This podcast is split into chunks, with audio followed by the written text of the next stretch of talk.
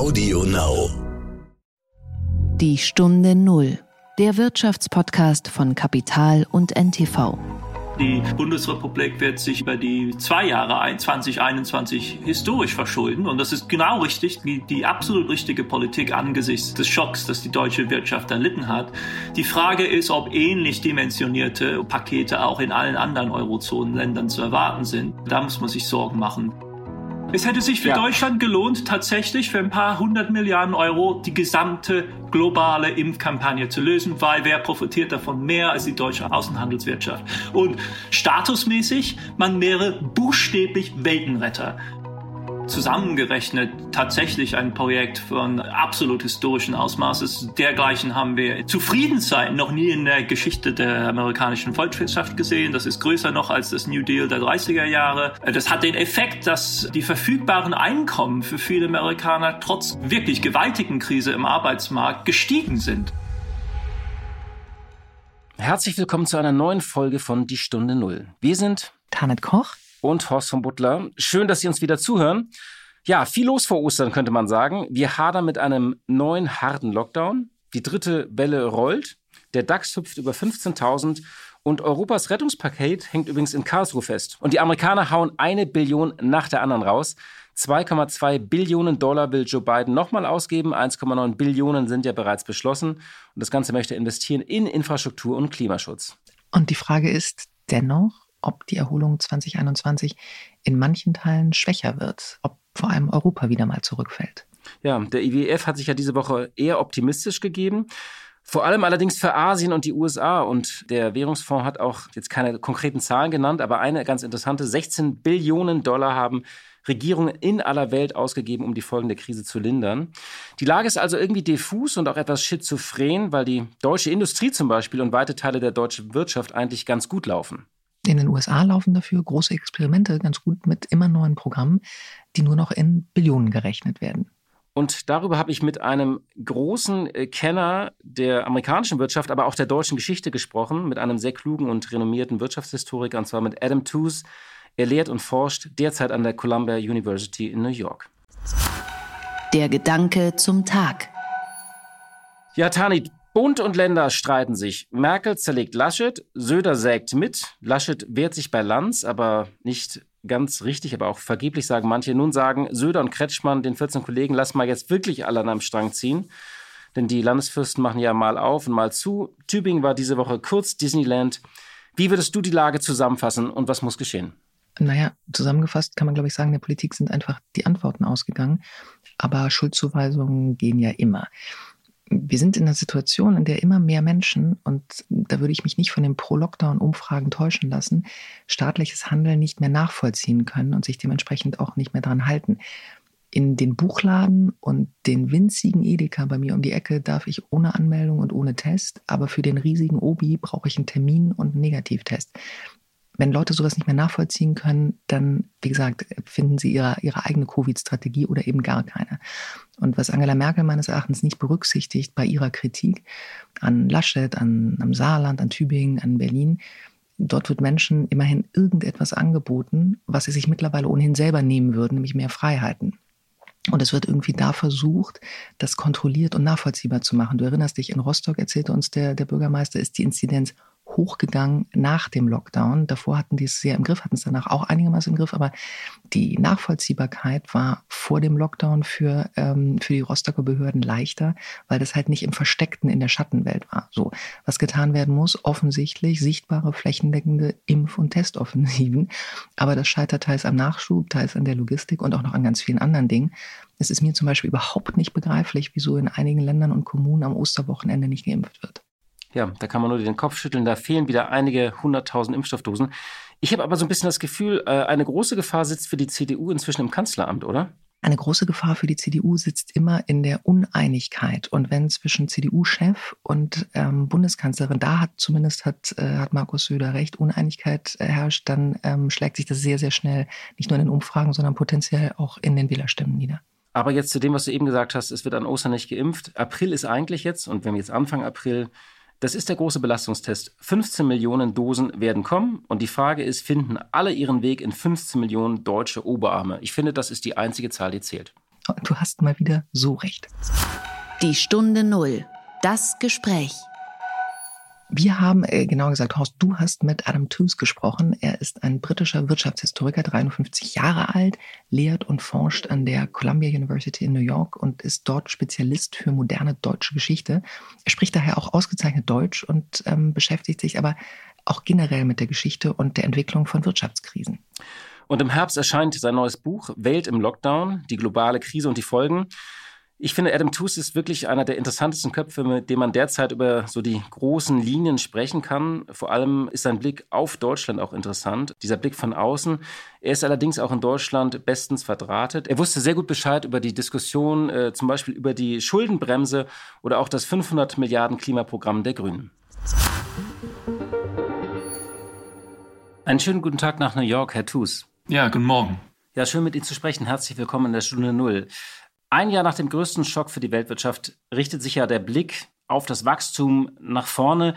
Gleichzeitig kämpfen viele Länder, vor allem in Europa, mit einer dritten Welle und neuen Mutanten. Wie sehr schwanken Sie denn zwischen Optimismus und Pessimismus? Es ist ein bisschen kontextabhängig. Die Stimmung in Amerika ist, wie Sie wissen, äh, eigentlich sehr gut. Äh, die Wachstumserwartungen sind erstaunlich rosig. Wir erwarten eine volle Erholung im Jahr 2021. Äh, wir gehen sogar davon aus, dass wir etwas den Trend überschießen werden.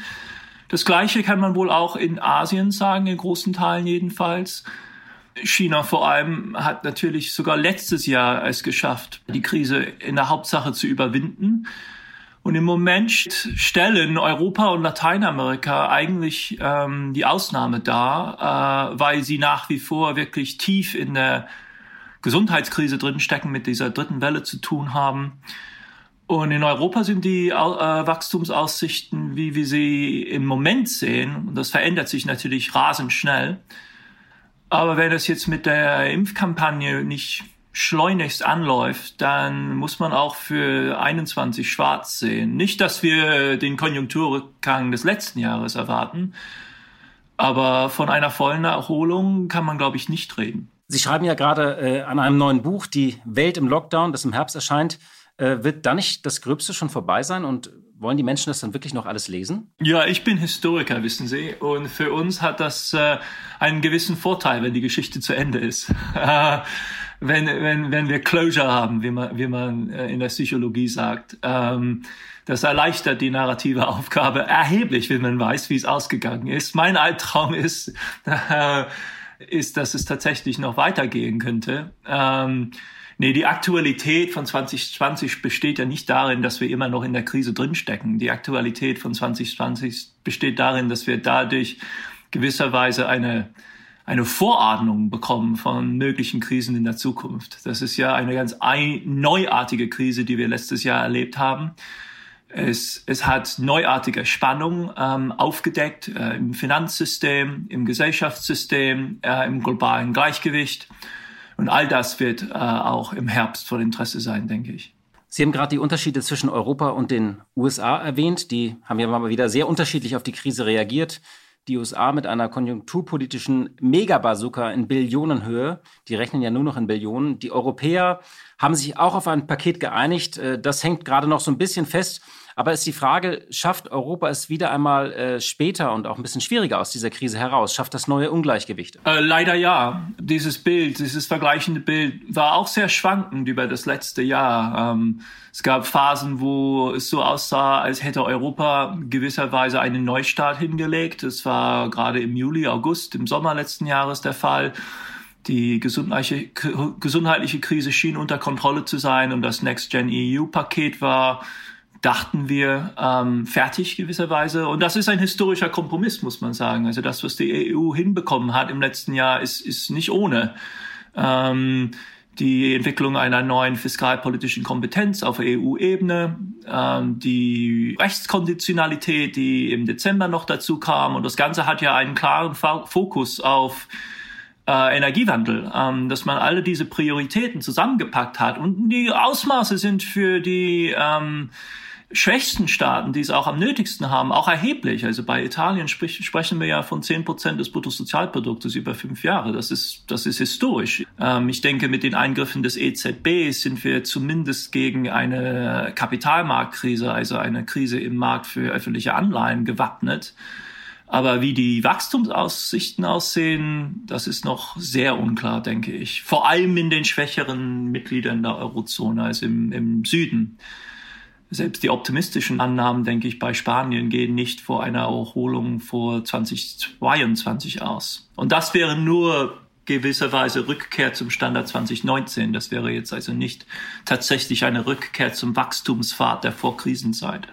Die Frage ist, ähm, tun denn die Europäer genug oder was müssen wir tun? Also dieses äh, 750 Milliarden Paket, das hängt jetzt gerade noch ein bisschen beim Bundesverfassungsgericht fest. Das ist ärgerlich. Es kann sein, dass es eine Formalie ist.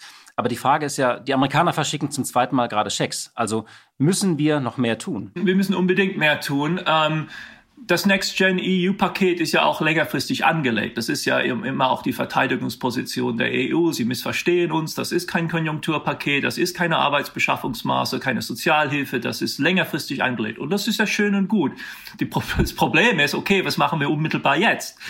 Und die Antwort in dieser Hinsicht kommt ja nicht von EU-Ebene, sondern auf nationalpolitischer Basis. Und da laufen zum Teil noch große Konjunkturprogramme an. Die Bundesrepublik wird sich über die zwei Jahre 2021 historisch verschulden. Und das ist genau richtig, die absolut richtige Politik angesichts des Schocks, das die deutsche Wirtschaft erlitten hat.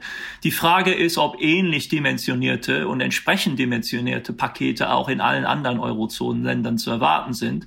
Und das ist da muss man sich, äh, da muss man sich Sorgen machen. Längerfristig ist natürlich einfach die Frage, wie ist das alles wieder in den Rahmen einer gemeinsamen Finanzpolitik und Schuldenpolitik wieder einzurenken?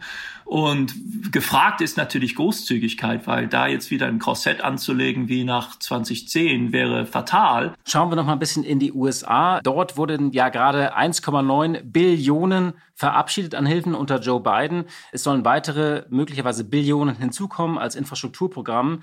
Dieses Paket ist ja nicht unumstritten unter Ökonomen. Es gibt auch die Befürchtungen, dass das in eine Wirtschaft kommt, die sich ohnehin erholt und damit die Wirtschaft auch überhitzt. Wie schauen Sie auf diese Programme, die in den USA verabschiedet wurden und auch noch derzeit diskutiert werden? Ja, ich, um das zu ergänzen, zusätzlich zu zwei Paketen im letzten Jahr von 2,7 Billionen und knappen 900 Milliarden am Ende des Jahres. Also zusammengerechnet tatsächlich ein Projekt von ein Paket absolut historischen Ausmaßes. Dergleichen haben wir in der zu noch nie in der Geschichte der amerikanischen Volkswirtschaft gesehen. Das ist größer noch als das New Deal der 30er Jahre.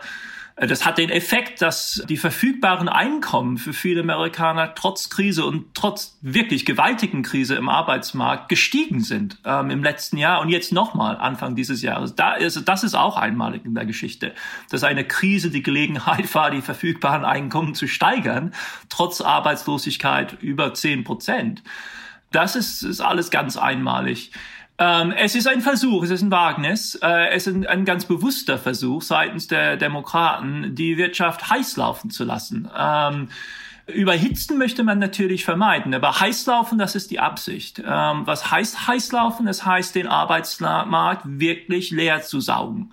Die Arbeitslosigkeit in Amerika betrug äh, 2019, Ende des Jahres, um die drei Prozent. Und man hat gemerkt, in dieser Situation ähm, sind die, die davon am meisten profitieren, gerade die, die Unterschichten, also die Niedriglohn, im Niedriglohnsektor und vor allem die benachteiligten Minderheiten Amerikas, also die schwarzen Amerikaner. Und das ist jetzt Teil der Social Justice Politik, also der gesellschaftlichen Gesellschaftspolitik der Demokraten im Moment, dass sie das auch für ihre Wähler liefern wollen, eine wirklich heiß laufende Wirtschaft. Amerika hat nicht die Arbeitsmarktinstitutionen, die es ermöglichen würde, gezielt, sagen wir mal, über Ausbildungsprogramme oder Kurzarbeitssysteme gerade diese Gruppen zu helfen. Das heißt also, man steuert die gesamte Wirtschaft gewisserweise jetzt so, dass diese Gruppen bevorzugt werden, auch wenn damit andere Risiken äh, einherkommen. Das ist also eine ganz gezielte Politik, eine Gratwanderung. Die Investition ist natürlich etwas anderes. Das, das läuft, das Programm ist zwar riesig, läuft aber wohl über fünf Jahre und und ähm, zielt natürlich auf die sehr erheblichen Mängel in, in der amerikanischen Infrastruktur. Das ist ja zum Teil wirklich Schwellenlandsstandard, das wir hier äh, haben.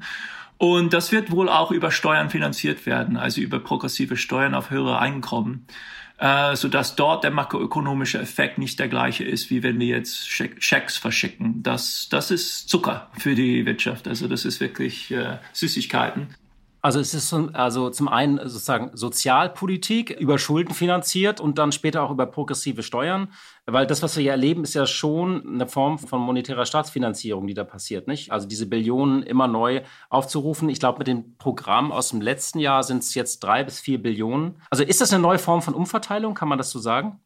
Um, ähm, ja, Umverteilung ist, ist stark gesagt, weil es den äh, höheren Einkommen äh, und den reichen Amerikanern ja auch sehr gut geht. Im letzten Jahr haben wir, die das Glück haben, Aktienpakete zu haben. Und das ist ja nur zehn Prozent der Bevölkerung und im Grunde eigentlich nur ein Prozent, die erhebliche Pakete haben.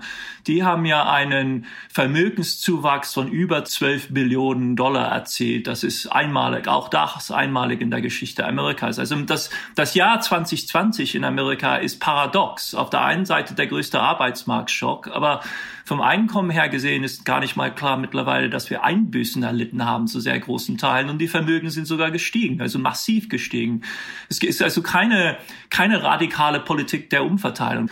Und es kommt natürlich auch gegen den Hintergrund einer massiven regressiven Verteilungspolitik unter den Republikanern. Und das lief bis noch zum Frühjahr. Also dieses Chaos-Paket von März 2020, das war ja voll mit Steuergenüssen für die, für die reichsten Amerikaner. Also, also da, die, die GOP, die haben, die haben, die waren da am Werk und haben ihren, Unterstützern einige hundert Milliarden Dollar zugeschaufelt. Das ist jetzt bei diesem beiden Paket im, im, äh, äh von 1,9 Billionen nicht drin. Das war also ziemlich gezielte stützende sozialpolitisch orientierte Wirtschaftspolitik. Bevor wir auf Deutschland kommen, vielleicht noch mal die letzte Frage zu den USA. Viel ist ja auch von der Stagnation der Mittelklasse in den USA gewesen. Ist das jetzt auch der Versuch, tatsächlich, äh, also gibt auch einige Kommentare in die Richtung, dass die Demokraten es jetzt ernst meinten und diese berühmte Mittelklasse, deren Einkommen stagniert haben, die, deren Wohlstand in den aggregierten Daten eben auch nicht sichtbar war, dass man denen hilft? In der Tat, äh, obwohl der, die sozialen Kategorien in Amerika dermaßen schwimmen ist, dass man nie weiß, was sie tatsächlich mit Mittelklasse meinen. Es ist im Grunde ein Euphemismus für Arbeiter, denke ich, die meiste Zeit. Ähm, aber das ist tatsächlich der Punkt. Ja, also Amerika versucht mit seiner horrenden, also wirklich schreienden Ungleichheit irgendwie zurechtzukommen. Und das ist natürlich ein tiefes Anliegen der Demokraten. Ob das mit Mittelschicht viel zu tun hat, ist, ist wirklich ist vom der Sprachgebung alleine her sehr kompliziert. Was interessant wird, sein wird zu beobachten, ist die Politik gegenüber den äh, Schulden der Uni-Studenten, der College-Students. Das wird ein wirklich brennendes Thema sein.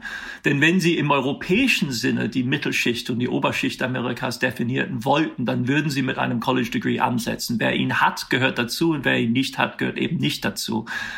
Aber weil wie alle Amerikaner wissen, ist, geht es darum gewisserweise um die Schulden der oberen 50 Prozent.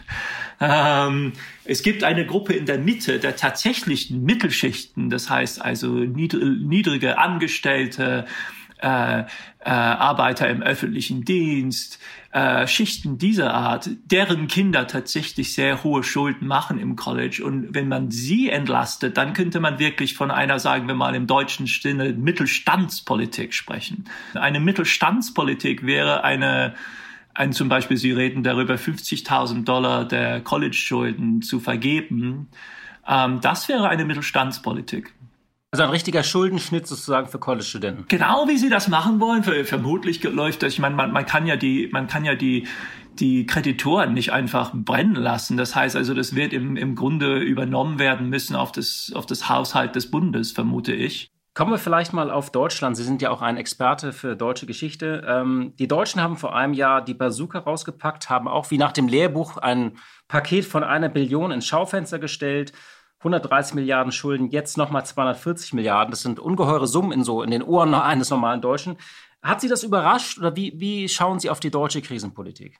erfreut äh, schaue ich darauf, weil, weil genau es, das, es war absolut angesagt als Politik. Also ähm, die, die, die Volkswirtschaft steht ja, steht ja in, in einem Gleichgewicht. Und wenn der Privatsektor einen Schlag erleidet, wie wir es im letzten Jahr gesehen haben, es war ja ein massiver Einbruch, auch, auch erzwungenermaßen und absichtlich, dann, dann ist die absolut äh, richtige Reaktion darauf, ähm, vom öffentlichen Haushalt her auszutarieren, damit da, dadurch nicht eine massiv abwärts gerichtete Dynamik entsteht, also der klassische keynesianische Albtraum einer, eines Multiplikators nach unten. Also da einzugreifen, das war absolut richtig.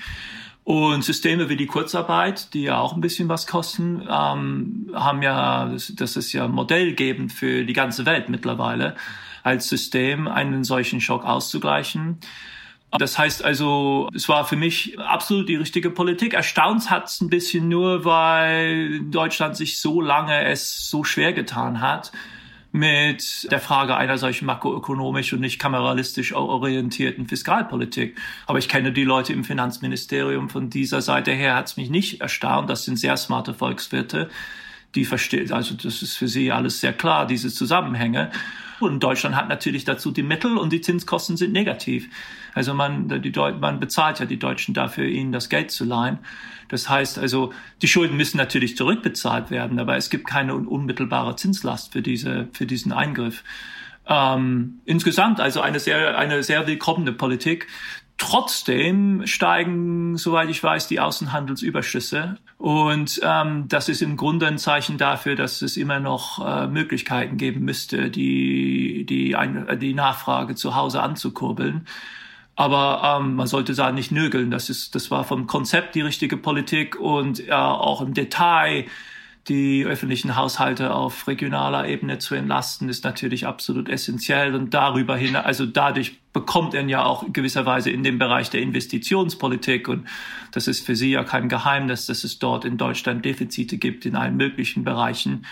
Äh, man kann sich nur wünschen, dass das jetzt weiterläuft. Äh, und ich begrüße die Politik der Grünen Partei, muss ich sagen, die jetzt offen dazu steht, eine investitionsgetriebene Politik ähm, äh, zu betreiben, wenn sie in die Regierung kommen, die natürlich ausgerichtet sein muss auf die Energiewende. Genau, das wollte ich gerade ansprechen. Also vielleicht zwei Debatten erstmal. Ich höre daraus, dass Sie sagen, die Schuldenbremse sollten wir weiterhin ausgesetzt lassen oder sollen wir sie gleich ganz abschaffen? Was wäre da Ihr Rat? Ich meine, ich bin bisher absolut sehr kritisch eingestellt gegenüber der Schuldenbremse. Es gibt einen guten Grund, eine Schuldenbremse zu haben für laufende Ausgaben. Das ist, war gewisserweise Gemeinplatz der 90er Jahre. Die Briten haben das unter Gordon Brown gemacht. Äh, das heißt also, laufende Ausgaben sollten aus Steuern gedeckt werden, möglichst progressiv natürlich und möglichst wenig entstellend für, für Anreize. Aber investive Ausgaben mit einer solchen Schuldenbremse zu behängen, ist einfach nur absurd. Ich meine, niemand lebt danach, mindestens nicht in, in außerhalb Deutschlands. Also wenn man sich ein Haus kauft, dann leiht man sich dafür Geld wenn es um die Bildung geht, um die längerfristige Einkommensentwicklung, dann leiht man sich natürlich Geld dafür. Das wäre ja dumm, nicht im richtigen Moment die Investition zu tätigen.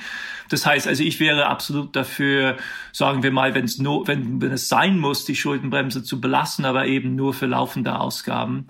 Wobei, äh, also die Ironie ist ja diese Schuldenbremse, so sehr sie verteidigt wird, sie wurde ja noch nie scharf geschaltet, weil Deutschland in den Jahren zuvor ohnehin Überschüsse erwirtschaftet hat. Also die, die Gelder konnten ja gar nicht ab fließen. Aber mal in die Zukunft. Sie haben das 500 Milliarden Programm der Grünen erwähnt. Also eine Idee, dass man eine ökologische Transformation der Wirtschaft mit so einem riesigen Programm über viele Jahre steuert. Die Summe ist ja das eine, haben Sie gesagt, ist absolut richtig.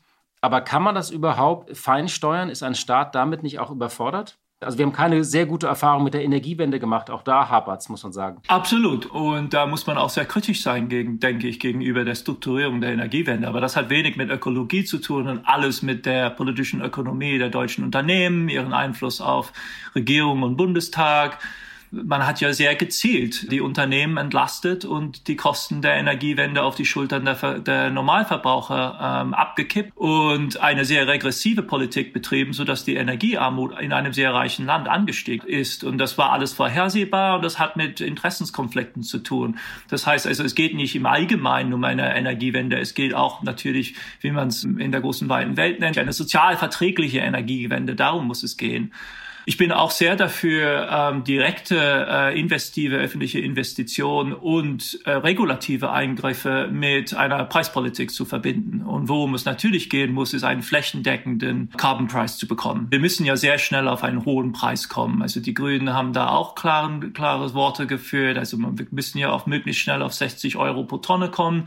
Und darüber hinaus wissen wir, so anpeilen für 2030 müssen wir, müssen wir weit über 100 Euro pro Tonne liegen. Und das hat natürlich handfeste wettbewerbspolitische Konsequenzen. Und die müssen nach außen abgestützt werden. Und das haben wir als Thema. Europäer, Europa hat das letztes Jahr schon mit China als Thema angesprochen. Mit den Amerikanern steht, ist es auch schon auf dem Tisch. Im Grunde sind damit die zwei großen Eckpfeiler der europäischen, des europäischen Außenhandels schon informiert, äh, sind im Bilde, dass das jetzt kommt. Das ist die richtige Politik. Also man muss dreibeinig oder drei äh, nach, nach Verfahren ähm, Investitionen. Und ich meine, zusätzliche Investitionen brauchen wir nicht viel. Ein Prozent, eineinhalb Prozent des Bruttosozialprodukts. Ich denke, das grüne Programm ist auch so ungefähr berechnet worden. Worum es dann gehen muss, ist die bereits getätigten Investitionen, hauptsächlich im privaten Bereich in die fossile Energie, müssen alle umgelenkt werden. Das, dabei kommen nochmal fünf, sechs Prozent des Bruttosozialprodukts raus. Das reicht. Es geht hier nicht um irgendwie Kriegswirtschaftspolitik oder gesellschaftliche Revolution. Es geht um eine marginale Verschiebung und eine Umverlagerung innerhalb eines bestehenden Investitionsflusses und dazu regulative Eingriffe und eben eine sehr gezielte, flächendeckende, möglichst weitgreifende Preispolitik, genau wie Sie sagen, und das ist ja ein fundamentaler ordnungspolitischer Gedanke, dass wir das nicht übersehen können, wo und was und welche genau, welche investitive Tätigkeit äh, äh, getätigt werden muss. Und wir können im Grunde prinzipiell nicht ähm, nicht antizipieren, welche innovativen neuen Techniken und Möglichkeiten dazukommen. Das, das muss über eine Preispolitik gemacht werden. Und Europa hat die Arbeit gemacht, eine solche, ein solches Preissystem einzuführen. Das war keine leichte Aufgabe. Es hat lange nicht funktioniert, weil die Politiker nicht den Mumm hatten zu sagen, okay, jetzt beschränken wir den Anzahl der, der Zertifikate. Ein Preissystem ohne Geldmengenbeschränkung ist kein Preissystem. Aber im Moment greift's. Und die Idee wäre, diese positive Dynamik möglichst zu beschleunigen. Und Milton Friedman kommt ins Spiel. Also wenn die Spekulanten wissen, welche Richtung es geht, dann kann man sie sehr positiv einsetzen. Und das genau das funktioniert ja im Moment. Also die Spekulanten wollen die letzten Zertifikate für 2050 haben.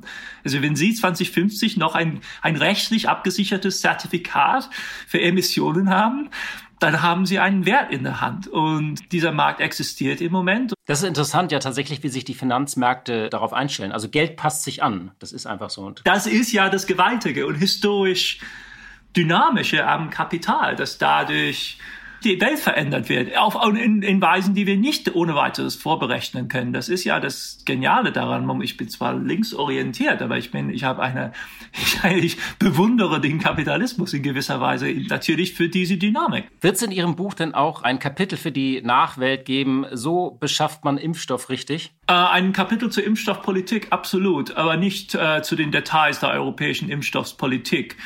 Ähm, Problem entwickelte sich, sagen wir mal, am Anfang des Jahres. Da war das Manuskript schon unter Dach und Fach. Äh, leider. Aber die Impfstoffpolitik ist ja insgesamt äh, im Grunde äh, illustrativ für die Fragen, die wir gerade diskutiert haben. Es ist ja eine einmalig erfolgreiche Zusammenarbeit gewesen zwischen regulativen Eingriffen, unterstützender Investitionspolitik, Preispolitik, privater und öffentlich finanzierter Innovation es ist uns und nicht nur im reichen Europa, sondern über die ganze Welt gelungen, innerhalb von wenigen Monaten einen Impfstoff zu entwickeln. Es ist eine Lösung, die wir gezielt entwickelt haben, im Rekordtempo, in buchstäblich, in Labors äh, und Einrichtungen über die ganze Welt verteilt.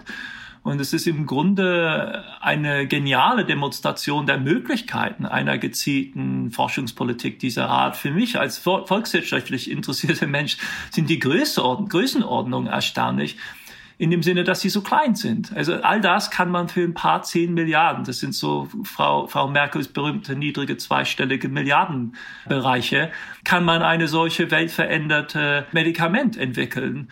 Obwohl die Verluste natürlich in, in niedrigem zweistelligen Billionenbereich liegen, die wir erlitten haben. Das heißt, das ist, das ist das beste Deal, das sie in der ganzen Welt bekommen. Eine, das ist eine tausendfache, ein tausendfacher Multiplikator. Und ähm, die Frage ist, warum wir nicht kollektiv in der Lage sind, da ein System zu entwickeln, in das wir im Notfall ich würde sagen, also wir würden doch im Grunde wäre es schön, wenn wir ein paar hundert Milliarden Dollar sehr schnell in ein solches System kippen können und dann innerhalb von Wochen, sagen wir mal, eine Antwort haben auf das Problem, das wir, das wir haben. So machen wir Geldpolitik. Wie wir es das ist wirklich interessant, haben. was Sie sagen. Tatsächlich äh, ist es falsch gewesen, dazu, also mit Operation Warp Speed wurde alles richtig gemacht. Einfach viel Milliarden, wir garantieren die Abnahmen. Aber tatsächlich über Preise zu verhandeln. Deutschland hätte rein theoretisch sagen können, wir bezahlen das für ganz Osteuropa mit. Äh, Für die ganze Welt. Glauben Sie, dass Steuerzahler, also dass, der, dass Wähler das honorieren? Also wenn man sagt, wir retten die Welt mit Impfstoff? Niemand hat es probiert, ist das, was wir wissen. Ich sehe, ich sehe niemanden, der den Mut gehabt hat, das zu sagen. Äh, am, äh, am ehesten sind es die Chinesen, die so posauniert haben. Wir kommen, wir retten euch, haben sie ganz klar gesagt. Und sie exportieren mehr, als sie zu Hause verbrauchen, obwohl sie ein Riesenland sind. Das hätte doch wirklich die EU-Politik sein müssen. Sie sind ein Riesenimpfstoffproduzent. Sie können sich das locker leisten. Sie sind Weltexporteur. Ähm, und im Grunde kostet es nichts, weil die Zinslasten sind ja null. Ich meine, die, die leihen sich alle das Geld für, für Nullzinsen. Und als Exportförderungsmaße, als Entwicklungspolitik für die Impfstoffindustrie, für die Labors Europas, dann ist man etabliert als gewisserweise Schaltstelle für die globale Gesundheitspolitik für die nächsten Jahrzehnte. Das ist ein ein Riesengeschäft. Ähm, und Serum Institute in Indien, die haben das ja ähnlich gemacht. Die haben gemerkt in den 80er Jahren, jetzt kommen die großen Impfkampagnen für die armen Länder der Welt. Wir steigen dort ein. Und die sind jetzt der größte Impfproduzent der Welt in Indien. Und ich glaube, zwei Drittel aller Kinder in der Welt haben Serum Institute Impfstoffe in ihrem Arm. Ich meine, selbst wenn man damit jetzt nicht die beste Marge bekommt, ist das doch eine sehr sinnvolle wirtschaftliche Tätigkeit, die sie dort, die sie dort machen. Und das sind die, die Ausmaße, in denen wir, glaube ich, auf das, das neue Zeitalter des Anthropozäns zugehen müssen. Ich meine, das, das sind die Herausforderungen, die auf uns zukommen. Stellen wir uns mal vor, es ist, es wird ernst. Nicht so ein, so ein Coronavirus, sondern etwas wirklich Schlimmes. Naja, das war ja auch schon ernst. Nicht? Aber, nee, aber nicht, äh. nicht wirklich. Nee, ich meine, das ist ja wirklich nicht der GAU hier. Sondern, ich meine, das Ding ist ja gar nicht so tödlich. Und es tötet nur sehr alte Menschen im Grunde.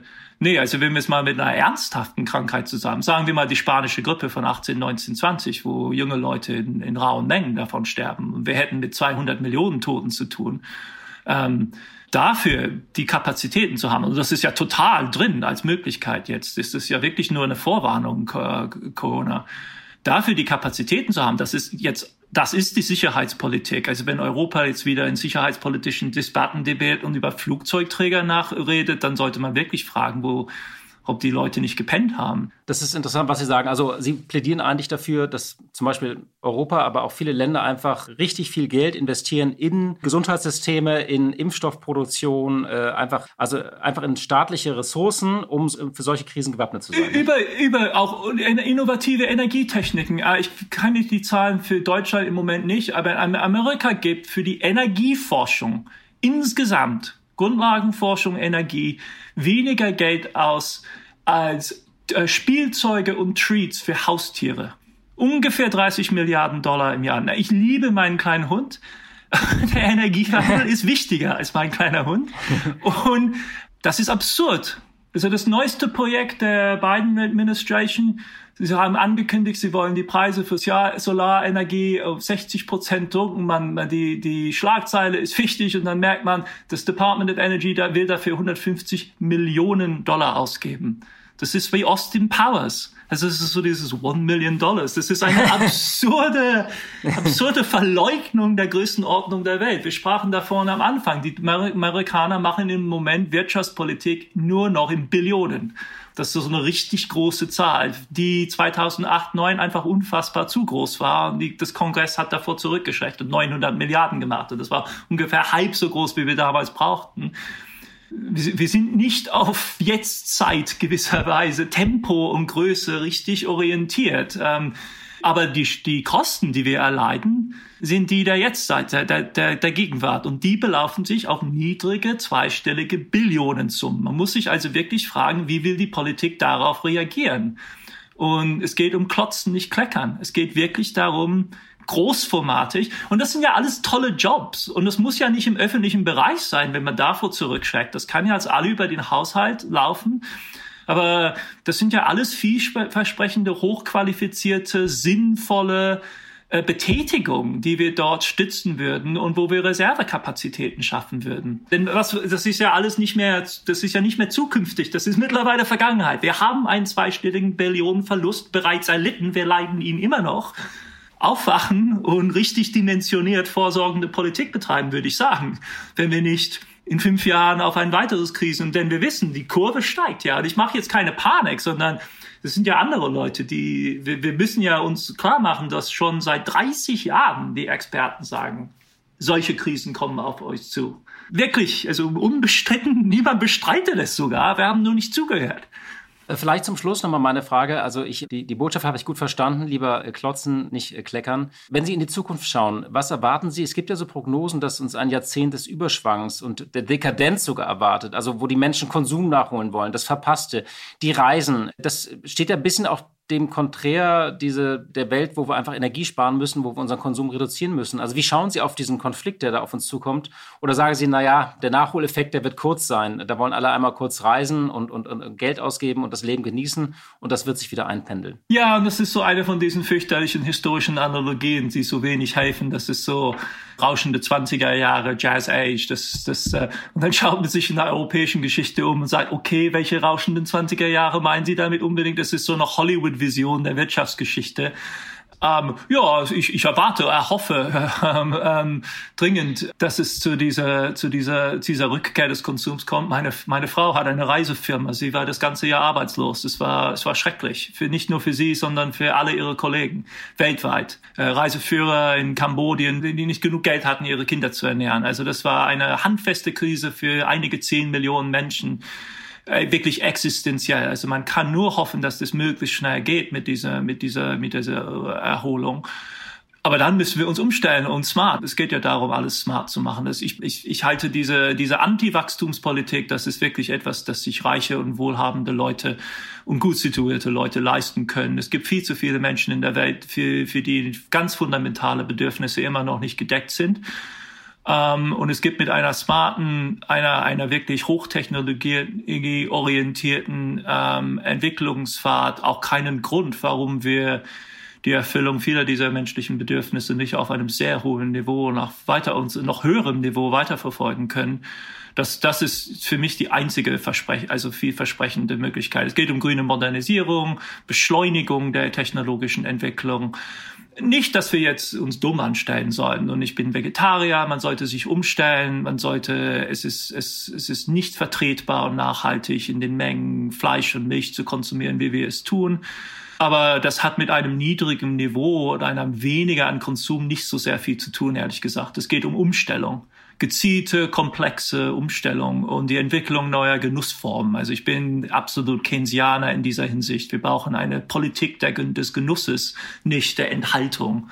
Ähm, das ist das Einzige, was wirklich die Leute auch, die Leute auch antreibt. Also wenn, wenn sie neue Genüsse entdecken, dann entfalten sich massive Energien. Darum muss es gehen. Herr Thus, vielen Dank für diese Einblicke, diese Analyse und den Blick in die Zukunft. Dankeschön. Blick in die Märkte. Und wie jeden Freitag hätte ich jetzt fast gesagt, äh, wir haben erst Donnerstag, weil Karfreitag ist, aber wir schalten heute trotzdem zu Katja Dofel nach Frankfurt. Sie leitet dort das Börsenstudio von NTV. Hallo Katja. Hallo nach Berlin. Ja, ich habe diese Woche eigentlich nur eine Frage, äh, betrifft eine Marke, der DAX über 15.000, irgendwie passt nicht ganz zur Lage. Was ist da eigentlich los? Äh, wir haben ein Führungsvakuum, wir stehen vor einem harten Lockdown, aber der DAX eilt zu einem weiteren wichtigen Rekord. Keine Frage, der DAX macht von sich reden und zwar im positiven Sinne. Die 15.000 Punkte Marke hat er schon erreicht. Das war das Kursziel, das viele Banken zum Jahresende ausgegeben haben. Da muss man also offensichtlich nochmal nachjustieren. Alleine im ersten Quartal hat er um 9,4 Prozent zugelegt. Und wenn man sich die Entwicklung nun mal anschaut, seit einem Jahr, also seit dem Corona-Tief im vergangenen März, dann hat er sogar plus 78 Prozent aufs Parkett gelegt. Das gab es bisher in der DAX-Geschichte nur einmal und zwar im Zeitraum vom Juli 96 bis zum August 97. Kein Wunder, dass sich die Börsianer fragen, wie geht's denn nun weiter? wird hier möglicherweise ein bisschen übertrieben. Indizien dafür gibt es beispielsweise deutlich überkaufte Börsengänge, die dann gleich am ersten Handelstag sich vervielfacht haben große Spekulationen wie in der GameStop-Aktie und anderen Aktien, das Zusammenschließen von Privatanlegern auf Internetplattformen und dann eben gemeinsamer Spekulation, das ist natürlich alles ein bisschen kritisch zu sehen. Gleichzeitig allerdings ist der DAX eben ein klassischer Industrieindex. Also hier ist kaum Technologie vertreten, Dafür aber umso mehr Industrie, Chemie, Autos und so weiter. Genau die Sektoren, die eben jetzt mit der aufkommenden Konjunkturerholung besonders gut laufen. Das dürfte dafür sprechen, dass der DAX weiterhin ansteigt. Aber dann ist auch die Frage, was sieht man hier eigentlich? Was feiert man in der Zukunft? Wird es tatsächlich zu dem durchgreifenden Impferfolg kommen und wie normal wird das Leben hinterher wieder? Wie werden die Menschen wieder reisen oder bleiben sie einfach stark verunsichert? Könnte ein Nachholkonsum zu deutlich steigenden Preisen führen und damit zu einer Inflation? Eine durchaus berechtigte Frage, denn die Regierungen und Notenbanken, die wollen eine Inflation. Das sagen sie zwar nicht ganz so deutlich, aber das unterstreichen sie in ihrem Handeln immer wieder. Gleichzeitig gibt es weitere Konjunkturpakete wie das jüngst angekündigte Infrastrukturpaket des amerikanischen Präsident Joe Biden. Das ist natürlich für die Börse auch Grund zur Freude, selbst dann, wenn es von Steuererhöhungen finanziert wird und dürfte eben auch für die Zukunft weiterer Treibstoff sein. DAX 16.000 durchaus möglich in diesem Jahr. Ja, vielen Dank, Katja, für die Einschätzung. Tschüss und ich wünsche allen, die uns zugehört haben und euch natürlich ein wunderbares sonniges Osterfest. Also wer sich im Augenblick auf deutschen Autobahnen herumtreibt, ich habe 2400 Kilometer ungefähr hinter mir in den letzten Tagen, der hat irgendwie nicht das Gefühl, dass die Menschen zu Hause bleiben, wo auch immer sie sind und wo auch immer sie Ostern verbringen. Wir wünschen ihnen ein schönes, familiäres und erholsames Fest. Wir wünschen Ihnen frohe Ostern und verstecken Sie, ja, viele Eier und zur Not auch Ihre zu vielen Gäste. Machen Sie es gut. Die Stunde Null, der Wirtschaftspodcast von Kapital und NTV. Dieser Podcast ist Teil der Initiative Zeit, die Dinge neu zu sehen